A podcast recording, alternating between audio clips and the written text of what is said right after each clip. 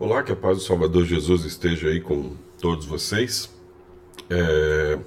Esse vídeo é um pouquinho diferente daquele que a gente sempre tem feito, das devoções que estão no canal do YouTube aí com com meu nome também, Pastor Jarbas, que vão ao ar aqui em Nova Venécia, é que hoje é o dia que a Igreja Cristã comemora a conversão do apóstolo Paulo.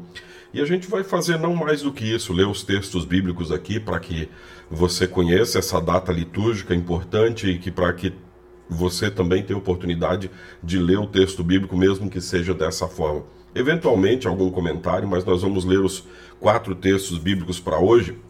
E começando pelo Salmo 67, depois Atos no capítulo 9, Gálatas 1 e Mateus 19.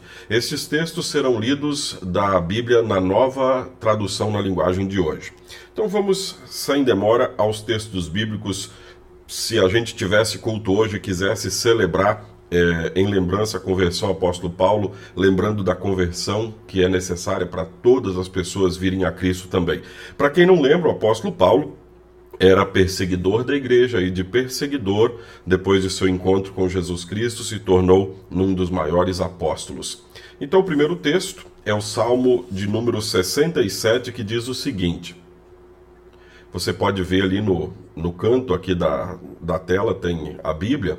Você pode ver que é um salmo, canção ao regente do coro para instrumentos de corda. Muita gente não se dá conta, mas essa parte aqui, agradecimento pela colheita, isso não faz parte do original bíblico. Já esta parte aqui, logo abaixo, era o primeiro versículo do salmo, que era a instrução de para quem ele se dirigia. Muitos salmos têm isso. E esse aqui é um salmo canção, é específico para ser cantado, e vai para o regente do coro e para ser tocado com instrumentos de cordas. O salmo era cantado então pela congregação e pelo, pelo dirigente da cerimônia. A congregação cantava a segunda parte, o dirigente a primeira. Normalmente assim poesia hebraica rima o sentido e não o final das palavras, como a gente vê. Então, assim, a gente vê na nossa cultura, né? Então aqui a gente tem, ó Deus, tem misericórdia de nós e abençoa-nos. Se você olhar o sentido, trata-nos com bondade, rima com o sentido da primeira parte. Então, assim é feito o canto responsivo do salmo. A primeira parte do versículo com a segunda parte do mesmo versículo. Por causa de erros na hora da colocação desses números, que também não fazem parte do original bíblico, muitas vezes está cortado no lugar errado e você tem a impressão que não rima. Mas se você desconsiderar os números, você vai ver que rima os sentidos. Se a gente diz que vai fazer leitura responsiva do salmo, é assim. Quando a gente lê o versículo 1, a congregação o 2 e assim por diante, isso é alternando por versículo, só como, como curiosidade. Então vamos à leitura do salmo que é Ó Deus, tem misericórdia de nós e abençoa-nos.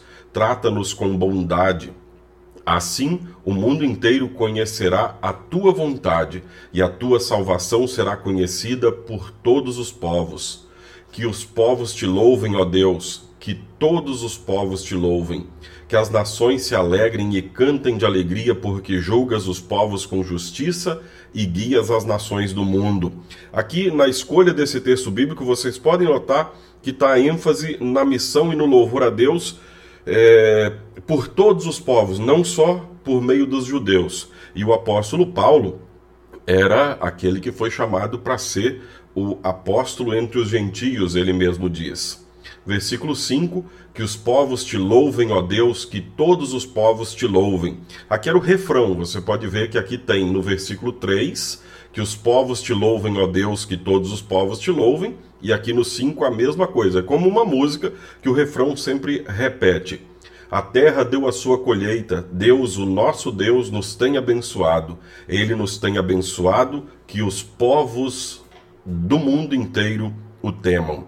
E aqui a gente tem, então, a primeira leitura para este dia. Atos, no capítulo 9, dos versículos 1 a 22, nos vai contar a história daquilo que aconteceu no momento da conversão do apóstolo Paulo. É, tem textos paralelos a ele, bíblias que mostram esse textozinho aqui logo de baixo, mostram outra forma de ver o mesmo evento. Então você, como curiosidade, depois pode ler no capítulo 22 e no capítulo 26 também de Atos. Enquanto isso, Saulo não parava de ameaçar de morte os seguidores do Senhor Jesus Cristo. ele foi falar com o grande sacerdote e pediu cartas de apresentação para as sinagogas da cidade de Damasco. Com esses documentos, Saulo poderia prender e levar para Jerusalém os seguidores do caminho do Senhor que moravam ali, tanto os homens como as mulheres. O primeiro nome da igreja cristã foi Seguidores do Caminho do Senhor, ou Seguidores do Caminho. Mas na estrada de Damasco, quando Saulo já estava perto daquela cidade, de repente, uma luz que vinha do céu brilhou em volta dele. Ele caiu no chão e ouviu uma voz que dizia: Saulo, Saulo, por que você me persegue? Quem é o Senhor? perguntou ele. A voz respondeu: Eu sou Jesus, aquele que você persegue. Mas levante-se, entre na cidade e ali dirão a você o que deve fazer. Os homens que estavam viajando com Saulo ficaram parados sem poder dizer nada. Eles ouviram a voz, mas não viram ninguém. Saulo se levantou do chão e abriu os olhos, mas não podia ver nada. Então eles o pegaram pela mão e o levaram para Damasco. Ele ficou três dias sem poder ver, e durante esses dias não comeu e nem bebeu nada. Em Damasco morava um seguidor de Jesus chamado Ananias. Ele teve uma visão e nela apareceu o Senhor chamando: Ananias? Ele respondeu: Aqui estou, Senhor. E o Senhor lhe disse: Apronte-se e vá até a casa de Judas, na rua direita, e procure um homem chamado Saulo, da cidade de Tarso. Ele está orando e teve uma visão. Nela apareceu um homem chamado Ananias, que entrou e pôs as mãos sobre ele, a fim de que ele pudesse ver de novo. Aqui aparece o nome Judas. Judas está sempre associado à traição, mas é bom a gente lembrar que mesmo entre os discípulos já havia dois Judas. Então é comum na Bíblia ter número, é, nomes parecidos ou nomes mesmo iguais. Assim como hoje, né? Não existe exclusividade dos nomes, a não ser uns muito diferentes. Talvez se você conhece algum nome diferente, coloca aí nos comentários, mas normalmente os nomes é, são parecidos. Até hoje, quantas Marias existem? é, uma moda que dos anos recentes, quanto a Maria Antônia existe e assim por diante. Ananias respondeu: Senhor, muita gente tem me falado a respeito desse homem e de todas as maldades que ele fez em Jerusalém com os que creram no Senhor. E agora ele veio aqui a Damasco com a autorização dos chefes dos sacerdotes para prender todos os que te adoram. Mas o Senhor disse a Ananias: Vá, pois eu escolhi esse homem para trabalhar para mim, a fim de que ele anuncie o meu, o meu nome aos não-judeus, aqui o chamado de Paulo, aos gentios, aos não-judeus, aos reis e ao povo de Israel. Eu mesmo vou mostrar a Saulo tudo o que ele terá de sofrer por minha causa. Tem um filme, eu acho que está na Netflix, sobre a vida do apóstolo Paulo, os últimos momentos, na verdade, da vida do apóstolo Paulo. Ele reflete muito sobre essa parte aqui de, de falar aos não-judeus e falar às autoridades, porque todas as prisões do apóstolo Paulo foram também oportunidades para que ele chegasse diante das autoridades e falasse de Jesus. Então Ananias foi e entrou na casa de Judas, pôs as mãos sobre Saulo e disse: Saulo, meu irmão, o Senhor que me mandou aqui é o mesmo Jesus que você viu na estrada de Damasco. Ele me mandou para que você veja de novo e fique cheio do Espírito Santo. No mesmo instante, umas coisas parecidas com escamas caíram dos olhos de Saulo e ele pôde ver de novo. Ele se levantou e foi batizado. Depois, ele comeu alguma coisa e ficou forte como antes. Saulo ficou alguns dias com os seguidores de Jesus em Damasco e começou imediatamente a anunciar Jesus nas sinagogas, dizendo: Jesus é o Filho de Deus. Todos os que ouviam Saulo ficaram admirados e perguntavam: Não é esse homem que em Jerusalém estava matando todos os seguidores de Jesus? Não foi ele que veio até aqui para prender e levar essa gente aos chefes dos sacerdotes? Mas as mensagens de Saulo se tornavam cada vez mais poderosas, e as provas que ele apresentava de que Jesus era o Messias eram tão fortes que os judeus que moravam em Damasco não sabiam o que dizer. Notem, o apóstolo Paulo foi chamado e não houve aquele grande processo de mudança de vida. Normalmente não acontece para aqueles que vêm para Jesus. A mudança é imediata. Claro, a gente vai progredindo na fé conforme a gente tem vivência com a palavra de Deus, mas logo a gente percebe o erro quando está em Cristo e logo a gente vai buscar o perdão em Cristo Jesus. Deixa eu ver se há algo mais a destacar aqui. Acho que não. Vamos ao próximo texto, Gálatas, capítulo 1, versículo 11 a 24. Meus irmãos, eu afirmo a vocês que o evangelho que eu anuncio não é uma invenção humana. Eu não o recebi de ninguém e ninguém o ensinou a mim, mas foi o próprio Jesus Cristo que o revelou para mim. Vocês ouviram falar de como eu costumava agir quando praticava a religião dos judeus?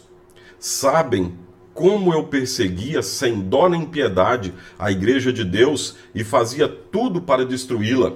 Quando praticava essa religião, eu estava mais adiantado do que a maioria dos meus patrícios na minha idade e seguia com mais zelo do que eles as tradições dos meus antepassados.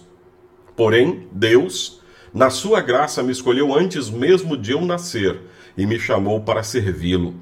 E quando ele resolveu revelar para mim o fi seu filho, a fim de que eu anunciasse aos não-judeus a boa notícia a respeito dele, eu não fui pedir conselhos a ninguém.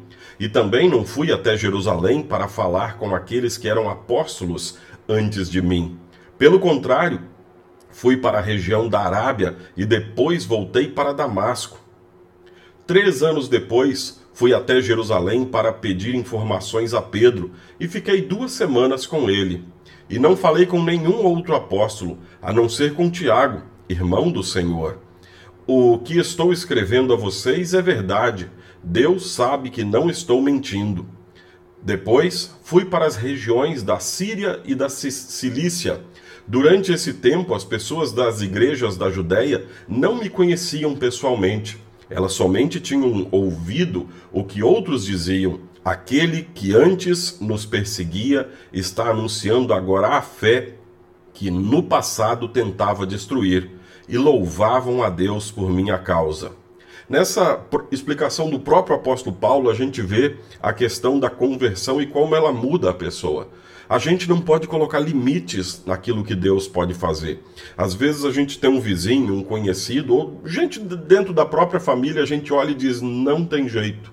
O Senhor sabe. Então continue testemunhando, continue falando do amor de Deus a todas as pessoas.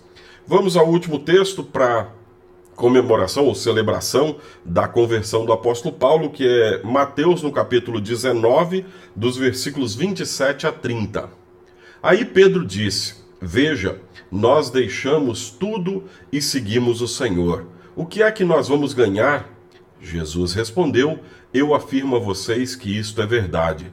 Quando chegar o tempo em que Deus vai renovar tudo e o Filho do Homem se sentar no seu trono glorioso, vocês, os meus discípulos, também vão sentar-se em doze tronos para julgar as doze tribos do povo de Israel. E todos os que por minha causa deixaram casas, irmãos, irmãs, pai, mãe, filhos ou terras, receberão cem vezes mais e também a vida eterna. Muitos que agora são os primeiros serão os últimos, e muitos que agora são os últimos serão os primeiros. Aqui Pedro, é, aqui apóstolo Paulo ainda não era apóstolo, mas, mas fala do, dos seguidores de Jesus, nos quais se enquadra o apóstolo Paulo. Aqui não está falando de coisas terrenas, apesar de Jesus usar essa imagem. Receber muito mais do que cem vezes é receber uma recompensa indescritível e não existe recompensa maior do que a salvação eterna. E o último versículo, que é usado muitas vezes até como piada, é, quando a gente está numa fila ou coisa assim, muitos que agora são os primeiros serão os últimos, e muitos que agora são os últimos serão os primeiros, fala daqueles que se achavam especiais porque seguiam regras. Jesus está falando especificamente dos líderes judeus que achavam que, que nada os derrubaria da sua, da sua salvação porque eles sabiam tudo, e daí menosprezavam pecadores que vinham arrependidos a Jesus. Então os judeus se achavam os primeiros, os líderes judeus daquela religião se achavam os primeiros e achavam que outros pecadores eram os últimos. E Jesus alerta: olha, muitos que hoje são os primeiros serão os últimos, quer dizer, ficarão fora, e muitos que hoje são deixados de fora estarão dentro da salvação eterna. Que esta leitura faça alguma diferença na sua vida, pense nas pessoas na sua vida que não têm Jesus e fale de Jesus a elas. Seguindo o exemplo do apóstolo Paulo, não espere para amanhã, comece hoje. Se precisar de alguma ajuda, fala nos comentários aí que a gente vai falando sobre a palavra de Deus. Fique em paz, na paz de Cristo.